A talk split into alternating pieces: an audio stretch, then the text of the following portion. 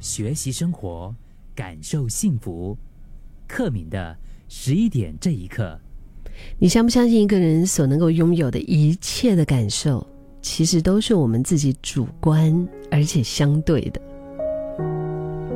就是我们生活中发生的很多的事情啊，我们都知道不可能样样都顺心嘛，对吗？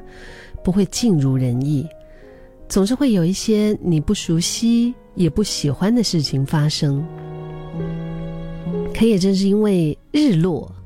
它就是一定会来的，所以你才会好好的珍惜眼前的阳光。也可能因为有那几次吵架，吵到哇。满脸都是泪的那种心碎啊，你才会想起两个人在一起，其实究竟有多么的美，多么的不容易。也可能是因为有看了那一些，就是 看了就捣蛋的猪朋狗友的存在，所以你才会特别珍惜心灵相通，而且总是无条件相挺的好朋友。也因为我们上坡时候，你看呐，如果你在骑脚车，我那一次在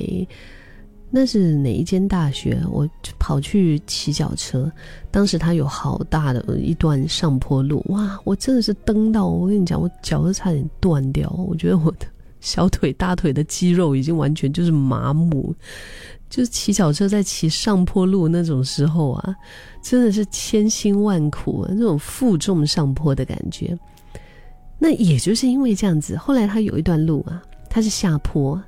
哇，下坡那个时候我好像在，我不是在骑脚车，我觉得我好像是在飞一样，它是加倍的痛快的，就连出门可以不用戴口罩的平凡到底有多宝贵，不也是遇到了改变世界的疫情之后，才被重新想起的吗？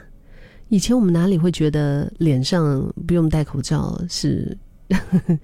就是宝贵的一件事？所以我觉得我们人类是一种被习惯主导的动物，就是不管好或坏，一件事情存在你的生活中久了，你就是会渐渐的习惯它。很多时候，对我们来说最重要的东西，反而是最容易被习惯给忽略的。就好像空气一样啊，直到没有了，才会感到窒息。顺风的时候，记得珍惜眼前的美好。毕竟命运的转轮，随时可能把你压在地上摩擦。那在逆风的时候，也不要太过操心怨叹，就把困难当成是这辈子迟早要学学会面对的功课吧。嗯，然后我们可以用。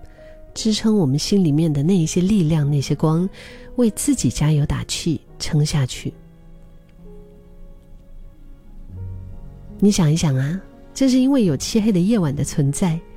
才会显得白天闪耀的阳光究竟是多么的美好动人。